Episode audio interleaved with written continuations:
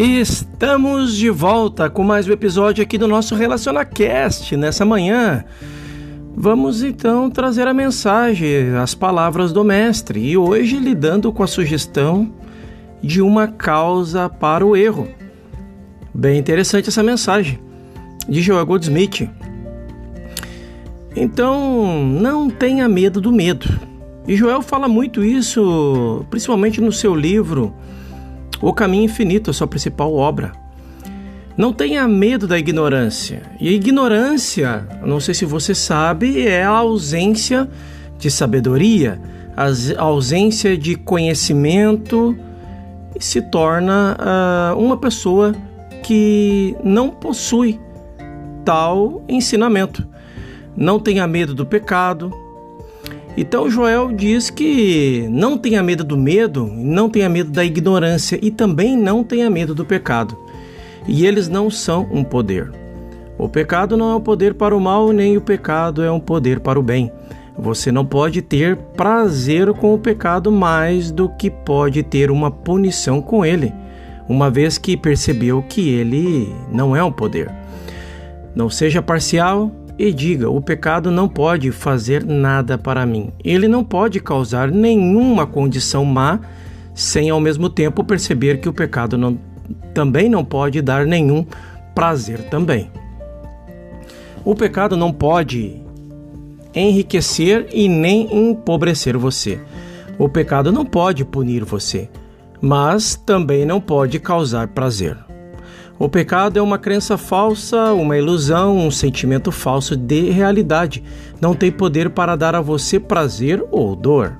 Às vezes, ao ajudar as pessoas, pode vir a você o pensamento de que há algo agindo do outro lado. Estou certo de que a maioria dos práticos, uma vez ou outra, teve casos no quais, nos quais recebeu diretamente a impressão de que havia forças do mal trabalhando do outro lado. Isto é, o que chamamos aqueles que morreram. Uma coisa que você pode fazer é lidar com esta sugestão ao ponto de nem odiar, temer ou amar o erro, nem dar-lhe poder, nem agir a ele, mas concordar que ele não é um poder e não tem poder. Não existe o poder do mal ou do bem transmitindo-se de uma pessoa para outra, quer elas estejam neste ou em qualquer outro plano de consciência, já que cada um conscientemente está unido com o Pai. Cada um é mantido pelo eu e sustentado pelo eu. Portanto, não há nenhum pensamento parasita, não há nenhum esboço de pensamento, não há nenhum pensamento de apoio que possa operar com a lei. Ao saber disso, você anula essa fase particular do karma. Se algo for revelado a você em seu trabalho como uma possível causa de desarmonia, não hesite em lidar com isso como uma não causa. Talvez esteja sendo revelado a você o que é a causa aparente. E se for, trabalhe com ela.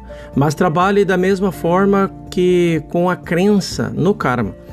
Atenda instantaneamente com o reconhecimento. Bem, isto nem é causa e nem pode ter qualquer poder.